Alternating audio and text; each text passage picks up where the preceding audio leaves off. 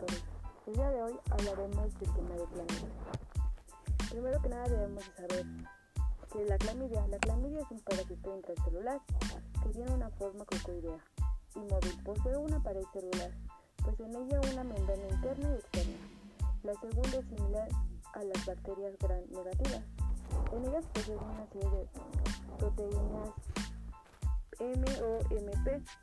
Son únicas por especie y tienen un ribosoma y son anaerobios. La clamidia se transmite por relaciones sexuales o por una madre hacia un hijo por parte vaginal.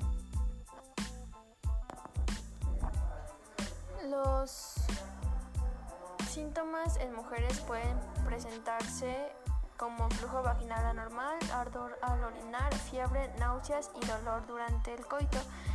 En, en ellas puede haber unas complicaciones como un embarazo ectópico y, e infertilidad.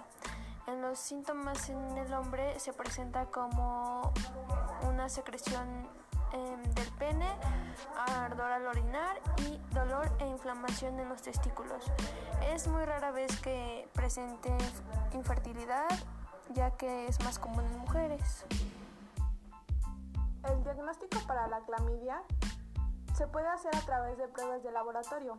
Algunas de estas pruebas pueden realizarse en la orina y otras pruebas requieren de una muestra obtenida de lugares como el pene o el cuello del uterino.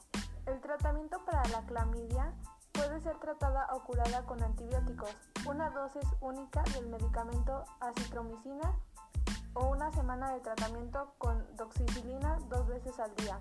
Y recuerda que la clamidia no discrimina. Cuídate y protégete para no padecerla.